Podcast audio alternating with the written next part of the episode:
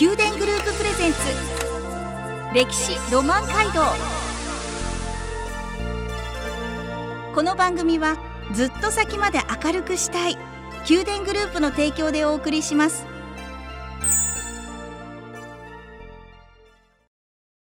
ラブ FM をお聞きの皆さんおはようございます。お相手の小柳ゆうきです。毎月第1第2土曜の朝7時30分からお送りする宮殿グループプレゼンツ歴史ロマン街道。九州各地の歴史と今そして未来へとつながるお話を毎回ゲストをお招きし伺います。今朝は福岡県小郡市教育委員会文化財課課長杉本武さんをお迎えしお話を伺います。杉本さんよろしくお願いいたします。よろしくお願いいたします。杉本さんはいつもどういったこう仕事をされてるんですか？私はあの小郡市の埋蔵文化財調査センターに勤務しておりまして、えー、小郡市の歴史文化の保存と普及のために、えー、大きく3つの業務に取り組んでおります。はい。まず1つ目ですけども、えー、開発で壊される遺跡の発掘調査ですね。小郡市は住みやすい土地ですので、えー、開発が非常に多いのでやはり発掘調査も多くなっておりますで2つ目が市内のさまざまな文化遺産の保存と管理をしております、えー、新しく発見された文化財を指定文化財として保存したり、えー、市内の史跡公園の管理等を行っております。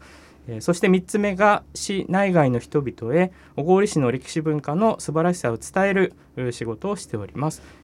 うん小郡市には文化遺産たくさんあるんですよね。そうですね。そういったお話を今日伺っていきたいと思いますが、はい、まずは小郡市の位置や地勢、アクセス方法を教えてください。はい。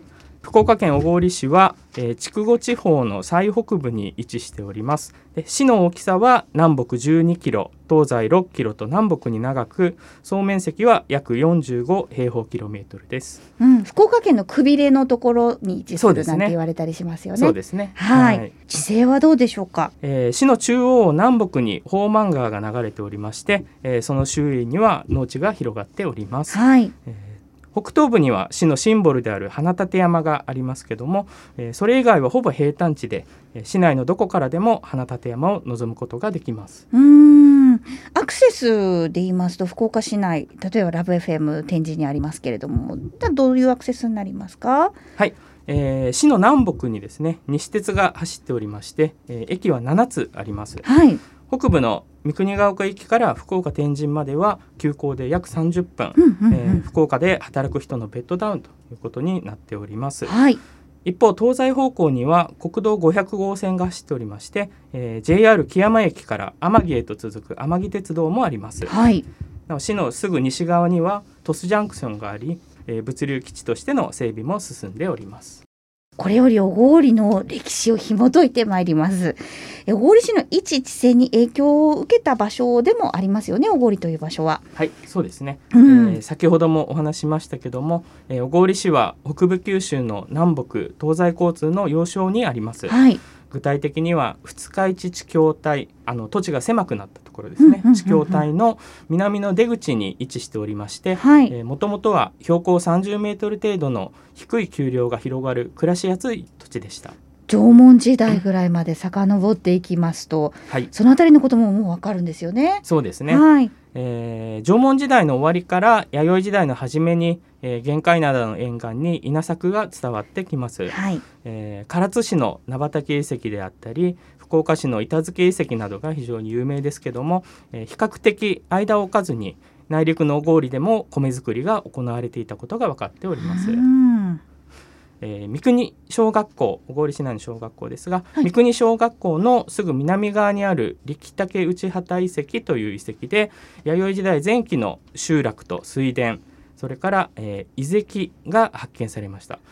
遺跡。はい。この遺跡というのは、はいはい、えー、木材を利用して、まあ、小さな小川をせき止めて、えー、水田に水を流す施設ということになります。どんなふうに書くんですか、遺跡。はい、えー、井戸の井にですね、はい、あの関はせき止める川をせきせき止めるはい、その堰ですね遺跡はいも見つかっているということなんですね。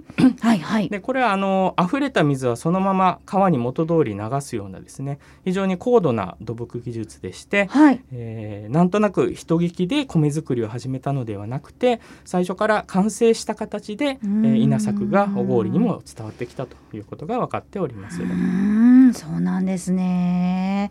あの外国との関係というのも深くあったんですよね。そうですね、うん。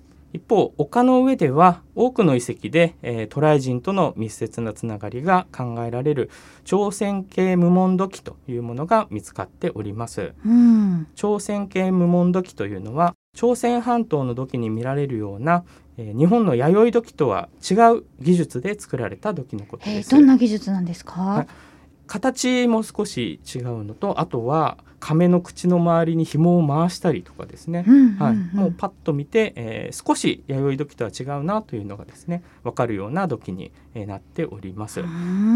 でこの土器というのは、はい。弥生時代の前期以降に北部九州で見られるんですけども、えー見つかる場所があのかなり限定的になっております。はい。例えば福岡平野であれば博多区の諸岡遺跡。えーそれから小郡周辺であれば、えー横熊鍋倉遺跡三国の花遺跡、えーそして佐賀平野であれば、えー小城市の羽生遺跡など、えー新しい技術を持った渡来人が、まあ、最初は限定的に、えーそれから徐々に弥生社会の中に溶け込んでいった様子というのが読み取ることができます。うーん。小郡にある遺跡でも鏡でしょうか？出土してるんですよね。はい、はい。えー小郡和歌山遺跡で、えー朝鮮半島北部から中国東北部で作られた多中西門鏡という鏡が出土しております。はい。はい、これは国指定の重要文化財になっておりまして、えー国内で見つかったのはわずか12面のみということです。そうですか。これはいいつ頃出てきたんですか？えーこれが見つかりましたのはもう今から約30年前なんですけども、はいはい。えー非常に細かい模様とですねあの鏡の裏にあの紐を通す宙という、普通は丸いポコッと膨らんだところがあるんですが、はい。まあ、それが複数あるということで多中西門鏡という名前にえーなっております。で原始の時代で鏡というと宝物というイメージなんですけども、はい。まあ、その走りになったあの鏡ということです。であの先ほど全国で12面というふうにお伝えしましたが、はいまあ、唯一複数の2面が小郡和歌山遺跡で見つかっております。これ私たちもい見ることできるんですか？そうですねはい。あの通常は、えー小郡市埋蔵文化財調査センターで、えー管理をしておりまして、はい。ただし現在ですね、あの文化庁の方で、えー修復をしておりますので、そうですか。あと2年間ほどちょっとお待ちいただければ、ちょっと時間をかけてゆっくりと、はいそうですか。じゃあまた戻ってきたら、そうですね。はい、はい楽しみに待ってます。はい、ありがとうございます。さあ時代は古墳時代に移りますが、古墳時代の前期にはあの前方後円墳がたくさん作られた。はい、はいそうですね。はい。あの前方後円墳という、えー形は日本独自のうものでん、えー、大和王権とのおまあつながりを表すというふうに、えー考えられます。ね。ですので前方後円墳が多い地域というのは、まあはいそれだけ大和王権と深いつながりを持っているというふうに、えー言えます。うんで古墳時代の初めからですね、えー、小郡ではこの前方後円墳が連続して作られるんですけども、うんえー九州では、えー例えば宇佐であったり宇土半島であったり、えー数箇所しかそういう地域は存在しておりません。はい。で小郡市北部では3世紀後半から4世紀にかけて4つの前方後円墳が、えー存在しておりまして、えー先ほども申し上げましたけども二日市地境帯の南の出口にあたるこの小郡がですね大和王権から非常に重要な地域だと認識されていた証ということが言えますうー。ん、まあ、古代になってくると徐々に制度も整っていったということですよね。そうですね。はい。え縄文時代から弥生時代、古墳時代とお話を伺いましたが、もう興味を持った方、どこかおすすめの古墳などありますでしょうか？はい、えー古墳好きの方には、はいえー横熊山古墳や花立山穴観音古墳がおすすめになります。はい。はい、横熊山古墳は、えー、三国ヶ丘団地の中にありましてとても景色が良いところですでここで初日の出を迎える人もいるほどへえそんなに見晴らしがいいんですか？そうですね。上に上がると小郡市北部が、はい、あの全て見えるような、えー、そういった古墳になっております。はい、はい、そして花立山穴観音古墳は古墳時代の終わりに作られた前方後円墳で、えー、花立山の山麓の城山公園から歩いて数分のところにあります巨大な石を使用した、えー、横穴式石室に8箇所の線刻ですね。あの線で描かれた装飾ですけども、を持つ装飾古墳になっておりまして、はい、えー、石室の入り口は常に開いておりますので、えー、いつでも見学のために入ることができます、はい、って開いてますもんねそうですねね、はい、自由に入っていいんですね自由に入って大丈夫です。何か持ってった方がいいものとかありますか？そうですね。はい、あのやはり真っ暗ですので、はい、あのライトは必ずあわかりました。持っていただければと思います。ライト持参で行かれてください。はい。他にもありますか？そうですね。あの今度古代の方になりますけども、古代の風景に、えー、思いを馳せたい方には、えー、奈良時代の地方を治めた役所の跡である小郡灌漑石公園が、えー、あります。はい。西鉄小郡駅に近い住宅地の中に広がる広い公園で、えー、史跡公園としても市民の憩いの場としても利用されております。はいえー、散歩をする人やシートを広げてヨガをする人また近くの保育園児がかけっこをする様子はとても微笑ましく見ることができます。そうですかでは観光だけじゃなくて地域の方にとっても大切な場所なんですね。すねはい、重要な緑ということになっております。ではここで曲をお送りします。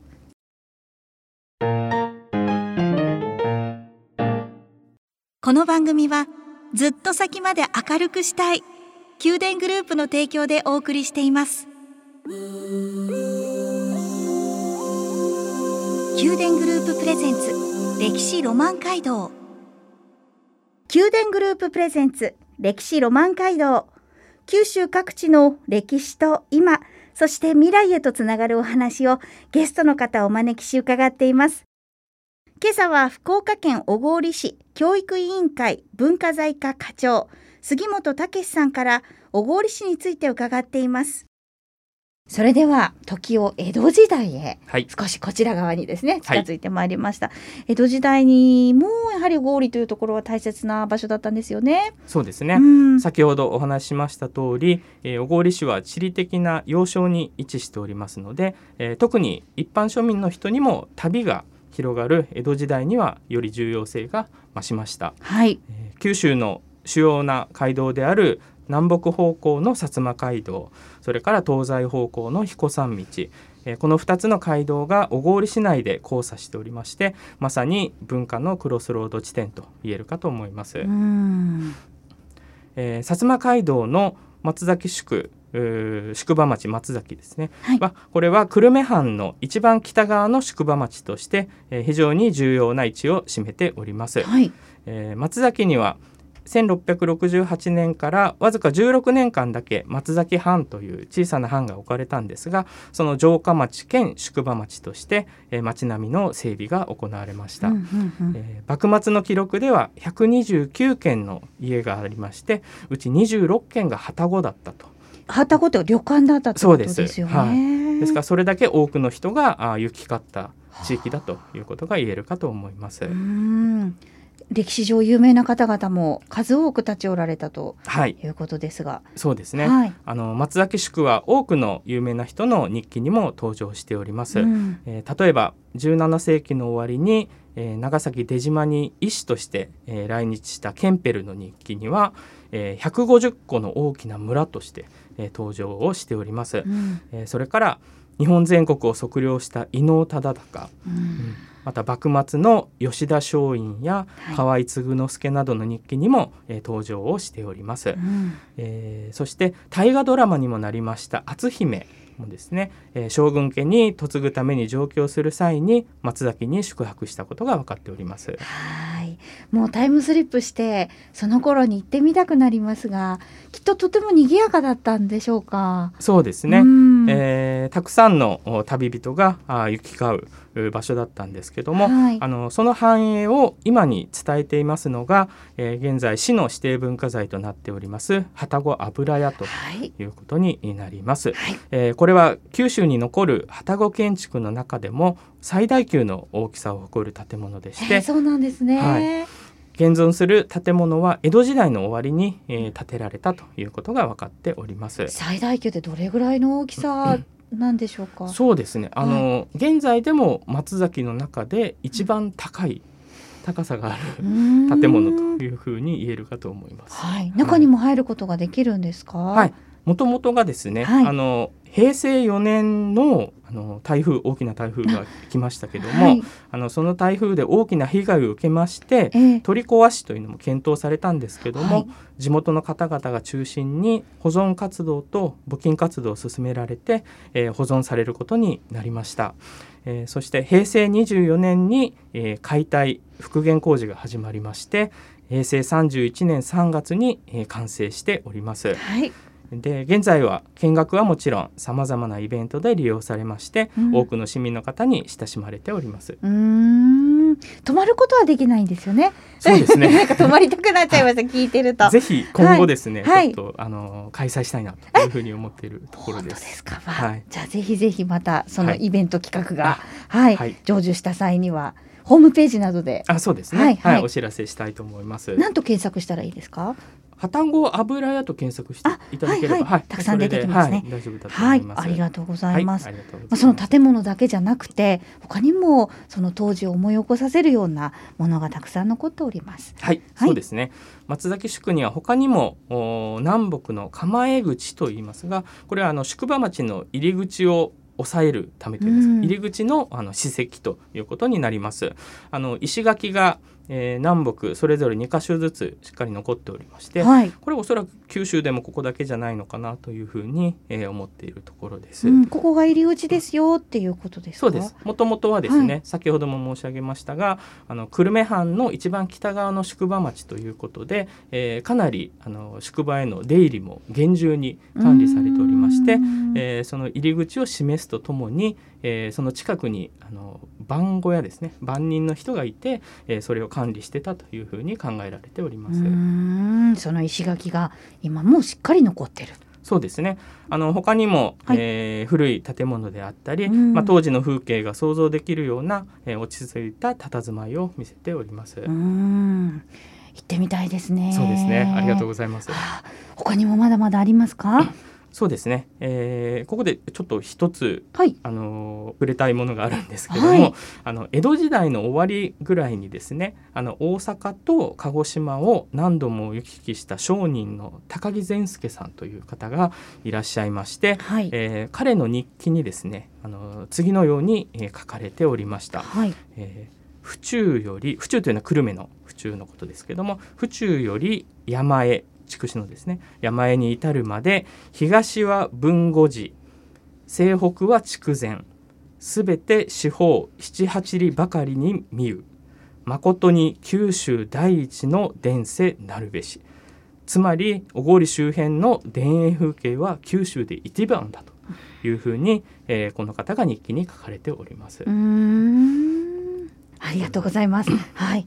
高木善介さんがそうやって残してくれているんですね。そうです。ね。はい。へえ。他にも栄えた場所があるんですよね。はい。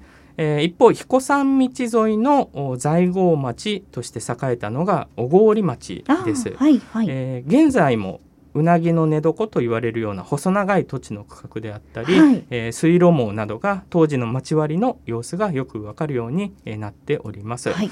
でこの小郡町は江戸時代から明治にかけて木蝋業で大きくう栄えました。木蝋業。はい、木蝋業というのは、はいハゼの木を栽培してそのハゼの実からろうそくをろうを作ることですねこれを木蝋業というふうに言いますけども、はい。江戸時代の中頃に小郡町に住む内山生地さんがですねはい。生地ハゼという生きハゼとも言いますけども生地ハゼという有料品種を開発しまして、うんえーそれ以降ろうそくの生産だけでなく栽培の技術や苗木の販売などでも財を成しました。すごい手腕を持っている方がいらっしゃったんですね。そうですね。そのろうっていうのはもう今でこそ電気があり、そうですねいつでも明るい状態ですけど、はいとても人々の生活にとって当時はとっても大切なもの、インフラだったってことですそもね。うんですね。必要不可欠なものですので。はい、そうですよね。はいうんうんうん。そんな方がいらっしゃったんですね。はい。そしてあのその当時の繁栄をですね、はい今に伝えるのが平竹住宅というところがあります。はい。えーこれは小郡小学校のすぐ隣のですね重厚な瓦塀を持つ家というふうに言えば、えー市民の多くの方に伝わるはずなんですけども、はい。えーやはりこの平田家も木労業で、えうんー財産を築きまして明治には銀行なども設立したような、うんえー大きな財を成しております。はい。で、えー建物ですけども、えー母屋を中心に客殿そして座敷などが廊下で結ばれているという非常に珍しい構造になっておりまして、はい。えー客殿につながる廊下にはあの神社などで見られる太鼓橋ですねこう盛り上が間が盛り上がる太鼓橋が、えー作られております。でなお庭には池や巨大な滝石組を持つ庭園が作られておりまして、えー建物は市の指定文化財そして庭園は国の登録文化財ということになっております。住宅ですよね。そうです。住宅なんですよね。そうです。だけれどもっていうことですよね。はいもう芸術の域そうですね。ですよね素晴らしい建物と庭園になっております。それを今私たちも拝見することができるんです。見ることができるんですか？そうですね。はい旅籠油屋も、はい平竹住宅もですね、はいあの常に見学することもできますし、ああの最近ではあのフォトスポットとしても、はいあの利用されるようになっております。はい。で成人式であったりとか、うん例えば結婚式の前撮りとかでもですね利用される市民の方がいらっしゃいますのでぜひ多くの方にこれからも利用していただきたいというふうに思います。うーん。歴史を知った上でまたそこを観光しに行くと。はい、ね、お思いがはるか昔にね旅立っていきますね。はい、そうですね。はいはい、ありがとうございます。おすすめのこう観光スポットでもありましたね。そうですね。はいでは一曲お送りします。宮殿グループプレゼンツ宮殿グループプレゼンツ歴史ロマン街道歴史ロマン街道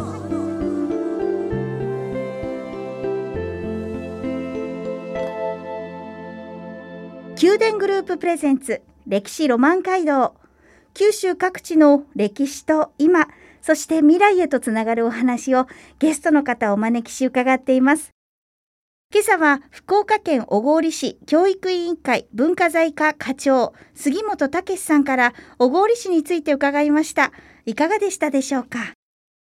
いろいろと小郡市の歴史についてお話を伺ってきましたけれども実はこの小郡市という場所は爆笑問題の田中さんとも深い深いつながりがあるんですよね。はい、そうですね。えーこれには小郡の町の成り立ちについてちょっとご説明しないといけないんですけども、はい、現在の場所に小郡の町ができたのは江戸時代の初めに久留米のお殿様が近くまで鷹狩りに来た時に、うん町建てを申し出て許可されたということによります。はい、そしてこの時に申し出たのが田中利左衛門という人と池内孫右衛門という2人ということになります。はいでこの田中家そして池内家というのはその後の小郡の町建てに大きな役割を果たしております。うんそしてこの田中利左衛門の子孫にあたるのが爆笑問題の田中裕二さんということになります。そうですか。